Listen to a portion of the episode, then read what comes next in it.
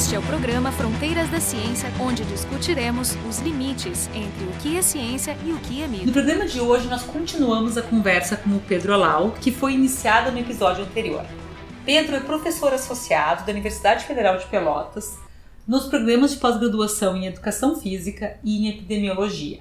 Ele foi reitor dessa universidade entre 2017 e 2020, foi membro afiliado da Academia Brasileira de Ciências entre 2008 e 2013 e é bolsista de produtividade em pesquisa nível 1A do CNPq, coisa que é muito rara na idade dele.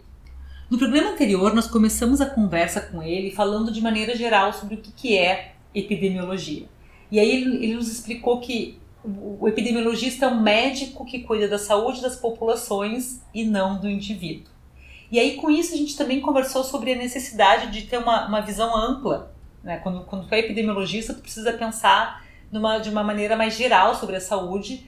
Por exemplo, um dos aspectos que determina a saúde da população é justamente as desigualdades sociais. E aí a gente falou sobre os limites né, do que, que um estudo epidemiológico pode obter, né, aquela questão de será que é possível obter é, uma relação causal entre uma característica da população e uma certa doença. Enfim, como é que se desenha um estudo para isso? Mais do meio para o final do programa, nós conversamos mais especificamente sobre esse estudo epidemiológico da Covid-19 no Brasil, que se chama EpiCovid e que é coordenado por Pedro Alau.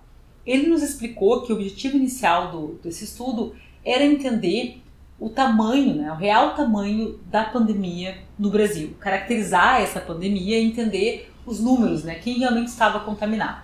Porque como a gente não pode testar integralmente a população brasileira, a ideia é selecionar uma amostra da população que seja significativa. E aí nós gastamos um tempo discutindo como que se faz uma seleção de uma população que seja representativa da população brasileira. Nós também conversamos sobre as escalas de tempo entre uma onda e outra e como definir essas escalas de tempo. Hoje, a nossa ideia é continuar essa conversa para entender outros aspectos deste estudo. Então a gente vai falar sobre os tipos de testes que são realizados, os tipos de perguntas que eles fazem e também alguns resultados que nós já temos baseado nas ondas que já foram é, estudadas e já tem alguns resultados prontos. Para conversar com ele estão presentes o Jorge Kilfield, do Instituto de Biofísica da URGS, o Marco de Arte e eu, Carolina Brito, do Instituto de Física da URGS. Tá, então você seleciona uma casa, da maneira como tu nos explicaste, né, usando os dados do IBGE. Vocês batem na porta. Quando uma pessoa abre, vocês selecionam uma pessoa da casa de maneira aleatória para participar do estudo. E participar do estudo significa responder a um questionário e fazer um teste. Então, que perguntas vocês fazem e que tipo de teste vocês realizam? Vocês também conseguem realizar testes genéticos, né? Porque agora com essa questão das, das variantes que estão surgindo por aí, é uma das principais preocupações que eu, pelo menos, tenho. Assim, ó, a gente aplica um questionário para a pessoa sorteada, que aí tem informações sociodemográficas, por aquele motivo que a gente estava conversando lá atrás, a saúde é muito influenciada por fatores sociais, etc. Então a gente pergunta sexo, idade, cor da pele, nível socioeconômico.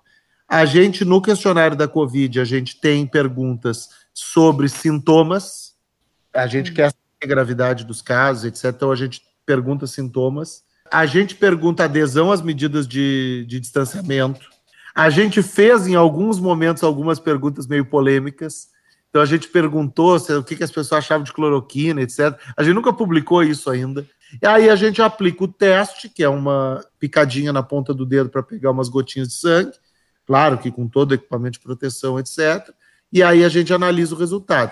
Nas primeiras oito fases do estudo gaúcho e nas três, nas quatro do estudo nacional, o resultado saía 15 minutos depois. Nesses 15 minutos em que estava demorando para fazer a leitura, a gente aplicava o questionário e depois a gente já anunciava o resultado do teste.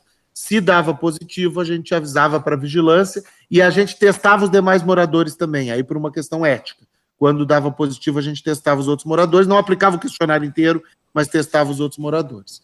Só da casa ou também da vizinhança? É, como é que era a lógica? Porque isso, porque isso é a questão da rastreabilidade, né? Que é outra coisa que nós nem chegamos a, a cogitar nas nossas políticas. Mas aí, aí o rastreamento de contato tem que ser uma política de saúde do país, não é. uma pergunta de pesquisa do estudo. Aí claro, também. É que, é, ele só demonstraria que realmente tem um gradiente. Demonstraria a importância, né? É, não. É. Exatamente. Rastreamento de contato, talvez, Jorge, seja a maior oportunidade perdida do Brasil. É o que não se fez. Ou seja, é testar e rastrear. É assim que se acaba com a pandemia. Os chineses ganharam assim, não foi? Exatamente, vários, a Nova Zelândia, tudo que é lugar. Eles foram atrás de cada um, lhe pegaram pelo Mas orelha. dá trabalho, mas dá trabalho, dá, tem que trabalhar, trabalho. tem que sentar e o Brasil e adora coisa que chama de quick fix, coisa Isso. que o Brasil gosta de fazer. Mas nas últimas fases aí mudou.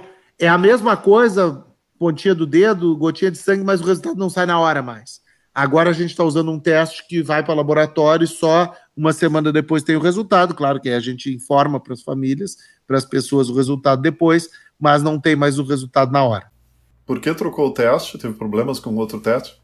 O teste anterior era um teste que saía os, os se a pessoa tinha tido o Covid ou não, não, era um PCR, né? Então era o antígeno se a pessoa já tinha tido a doença. Não, sempre vai ser. A nossa pesquisa nunca vai trabalhar com PCR, porque PCR para estudo epidemiológico como o nosso, ele tem uma limitação no negativo, né? Porque quando dá um resultado negativo, tu não sabe se a pessoa é negativa porque nunca teve contato com o vírus ou teve contato em algum momento e agora não tem mais. Então a gente sempre trabalha com a lógica de teste sorológico. Qual é o problema? O teste que a gente usou nas primeiras fases, ele é bom, ele é bem sensível para identificar infecções relativamente recentes. E aí eu já estou respondendo a pergunta do Marco. O teste que a gente está usando agora, ele é bom para identificar infecções recentes, mas ele também é bom para identificar infecções mais antigas. A sensibilidade dele não cai com o tempo, do outro cai. Então a gente teve que trocar o teste por causa disso. Lá no começo não era um problema, né, Marco? Porque tinha pouca gente que tinha infecção antiga. Sim, é, exatamente. Agora está fazendo campo esse ano, a gente tem que ser capaz de, de, de, identificar uma infecção de 10 meses atrás, 11 meses atrás. E aí o nosso teste original não era capaz de fazer isso, a gente teve que trocar.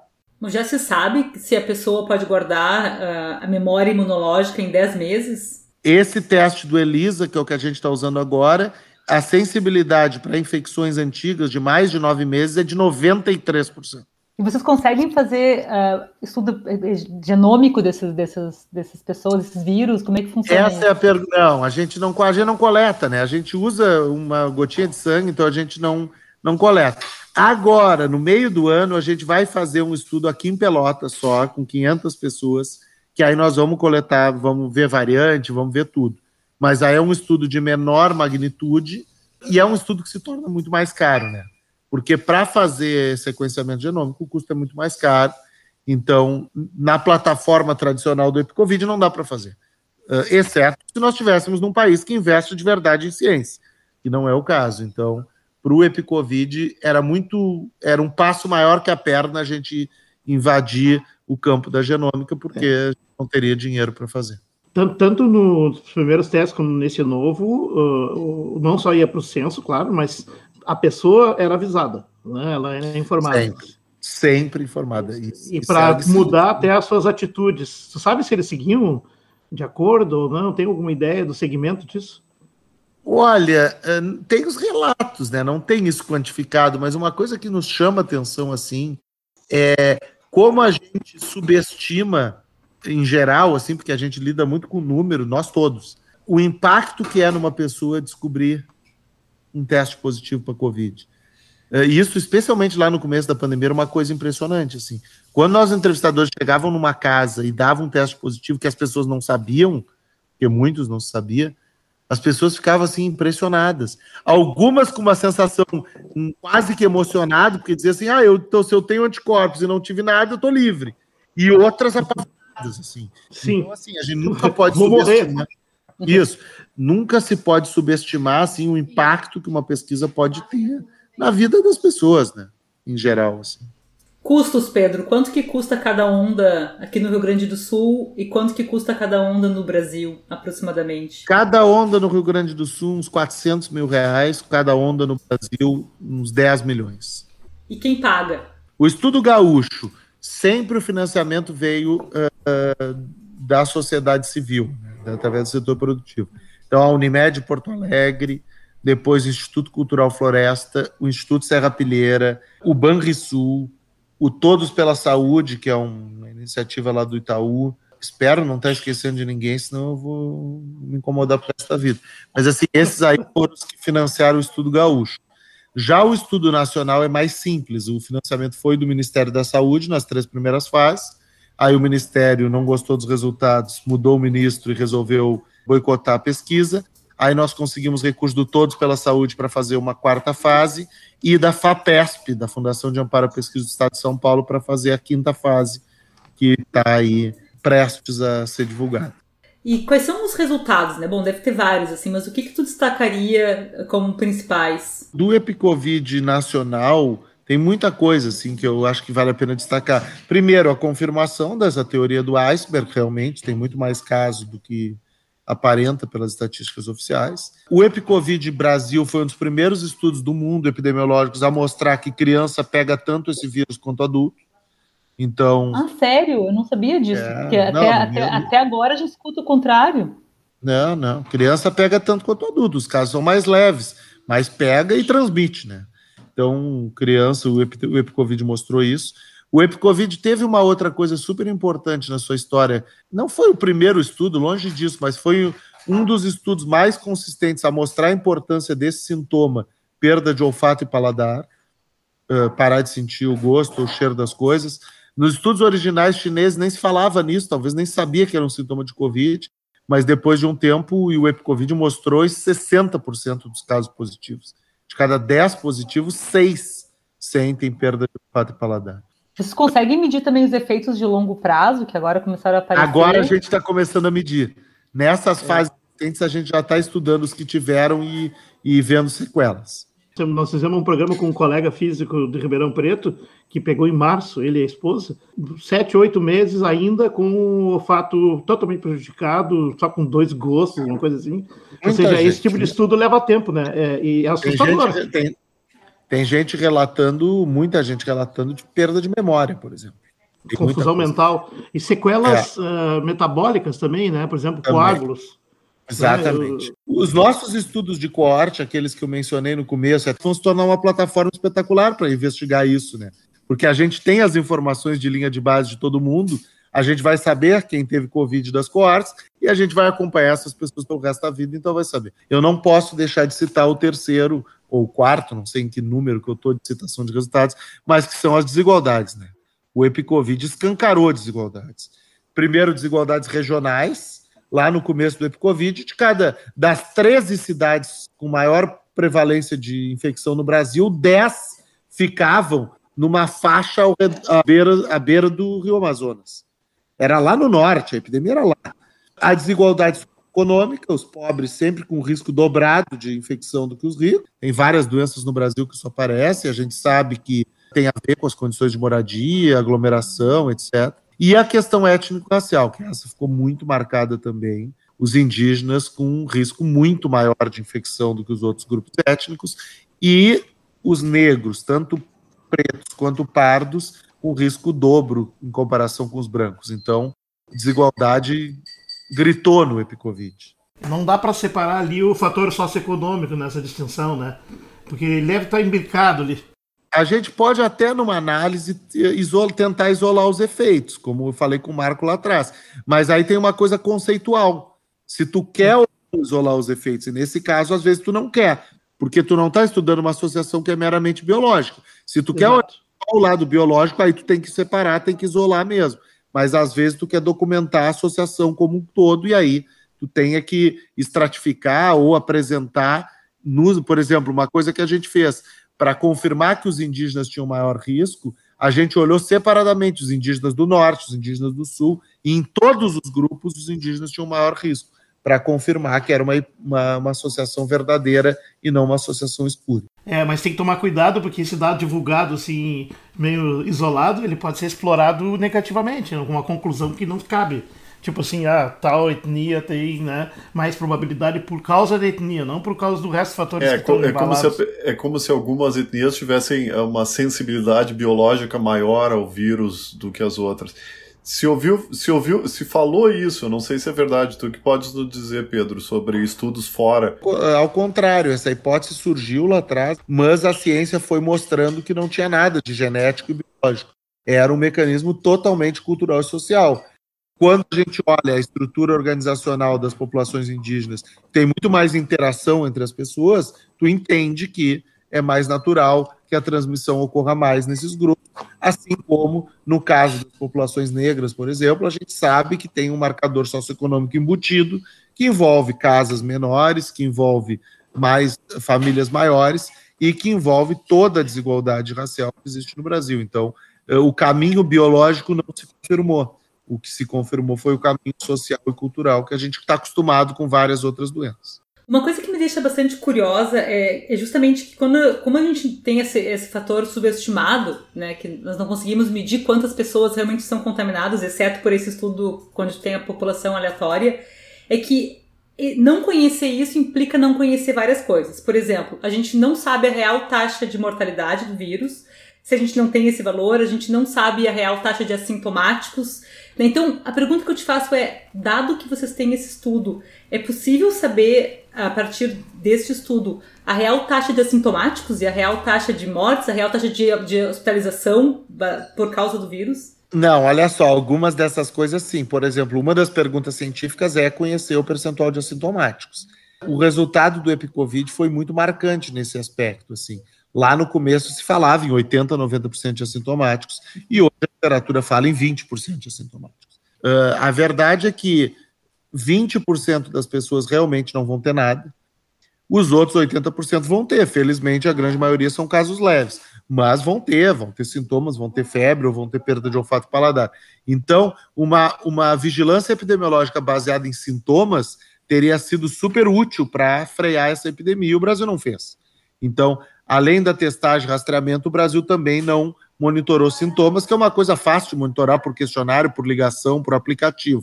Então, está aí na lista das informações epidemiológicas que poderiam ter sido usadas e não foram, é o acompanhamento de sintomas no Brasil. Para sintoma funciona, só para te responder integralmente. As outras não.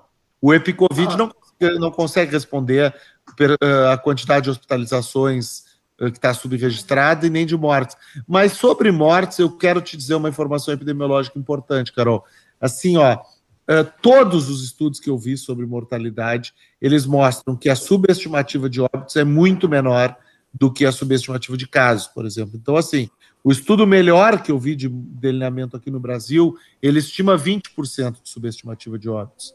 Então, não, mas tá bom, mas por exemplo, eu não sei quantos desses que morreram, eh, como eu não sei quantos têm o Covid, eu não sei o percentual das mortes por Covid, entende? Falta do Ah, tá, é letalidade, o nome desse indicador é Isso. é letalidade. A gente calcula, a gente calcula com base no EpiCovid, porque já que as mortes são confiáveis, com pouca variação, a gente divide o número de mortes pelo número de casos projetado pelo EpiCovid. E aí a gente tem a estimativa da infection fatality rate, que é a letalidade. É? é mais ou menos no Epicovid ao redor de 0,7.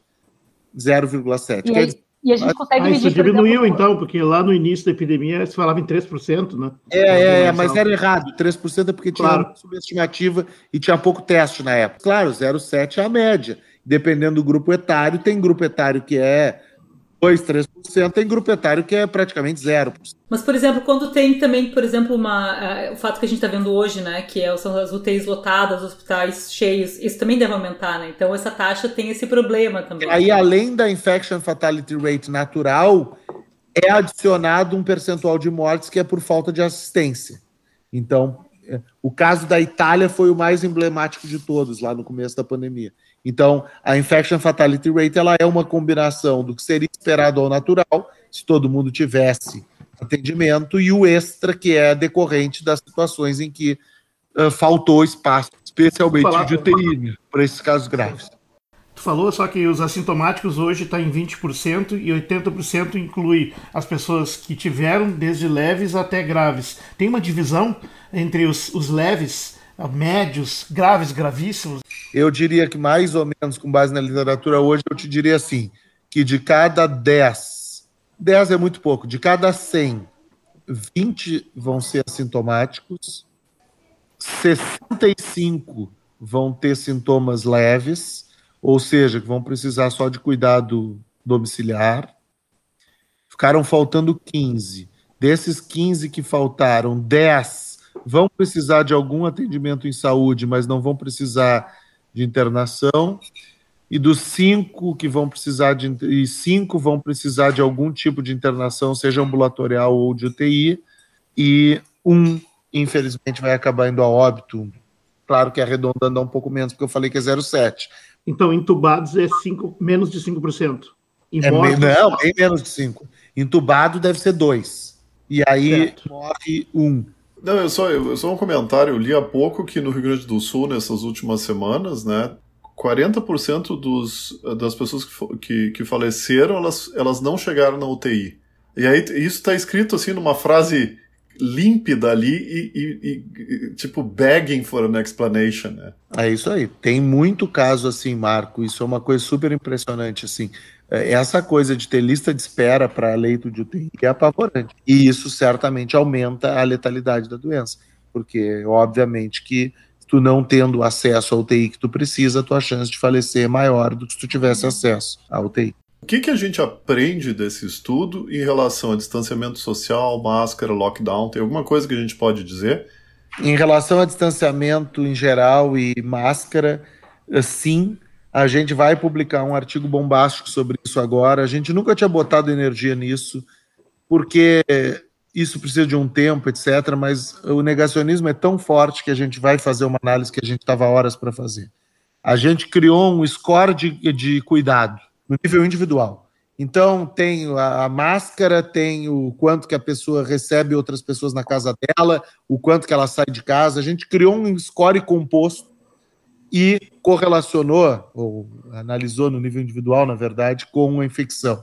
E o resultado é óbvio, mas precisa ser divulgado óbvio. Então, assim, a gente vai. É, é que sabe, tem uma coisa, né, Marco? Nós, como pesquisadores, esse resultado é meio óbvio. O potencial de publicação dele é meio, é meio pequeno. É. Mas tem que mostrar, né? Tem que mostrar. Mas no Brasil dado, dado... tem que mostrar.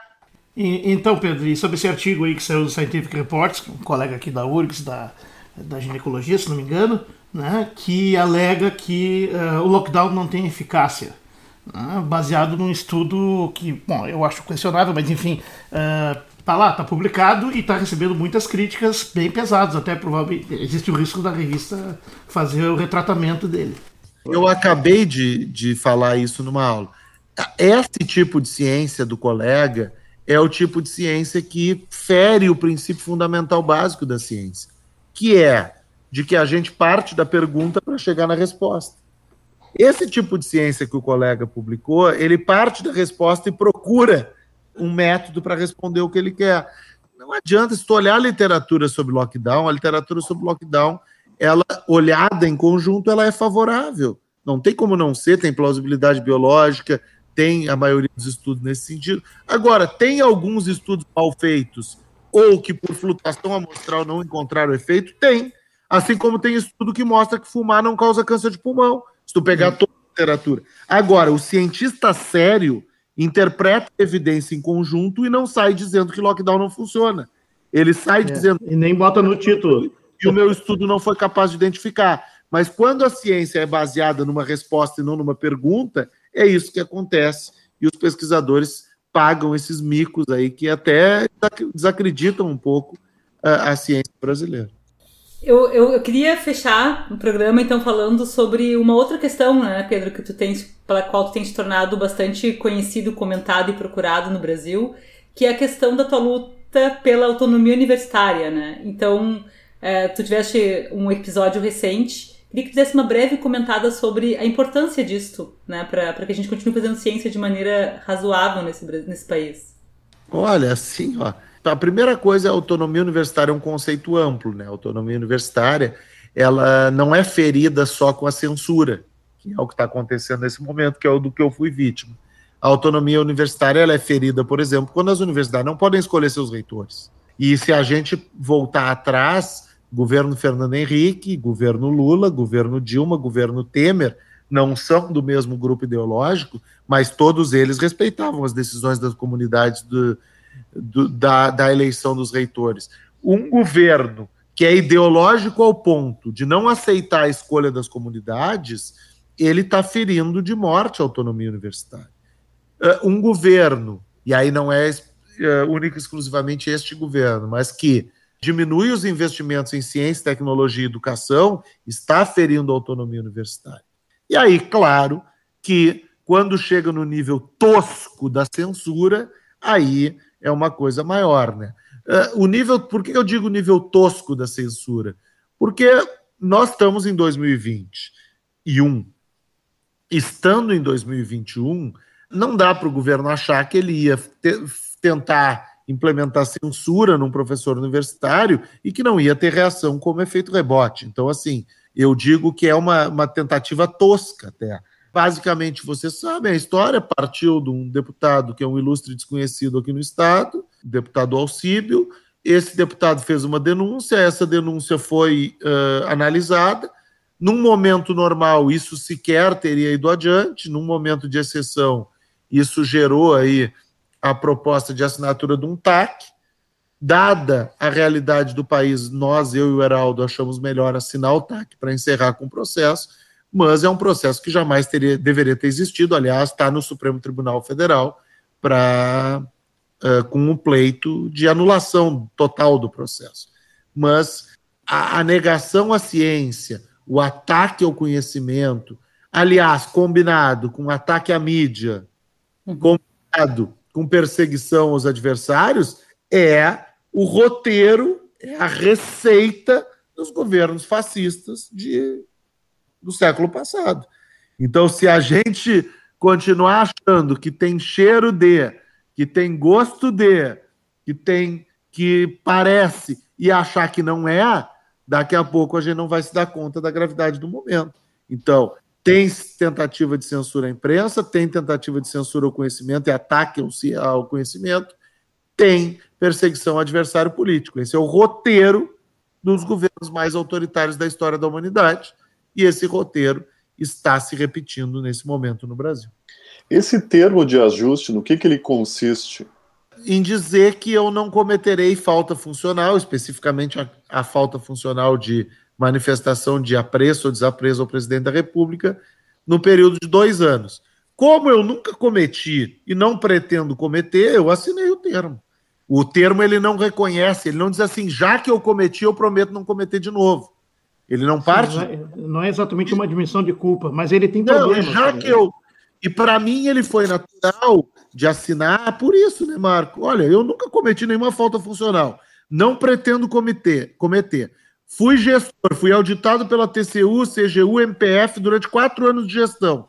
Nunca tive nenhum apontamento, ao contrário, tive elogios.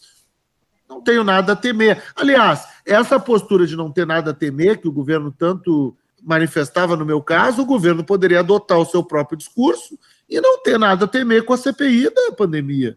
O presidente está muito preocupado com a CPI da pandemia. Se ele acha que ele não tem nada de errado, ele não tem que ter nenhuma preocupação com a CPI ele tem que vir a público dizer que a, CPI é muito bem-vinda. Eu, quando fui reitor, todas as investigações que quiseram fazer na universidade, eu me coloquei à disposição para colaborar. Se o presidente não faz isso, talvez ele tenha algo que ele não queira que apareça. Isso é um problema, quem tem que responder é ele, não é. Então, nós fechamos com isso a conversa com o Pedro Lau, cujo foco nesse segundo episódio foi no EpiCovid, que é o maior estudo epidemiológico sobre Covid-19 no Brasil.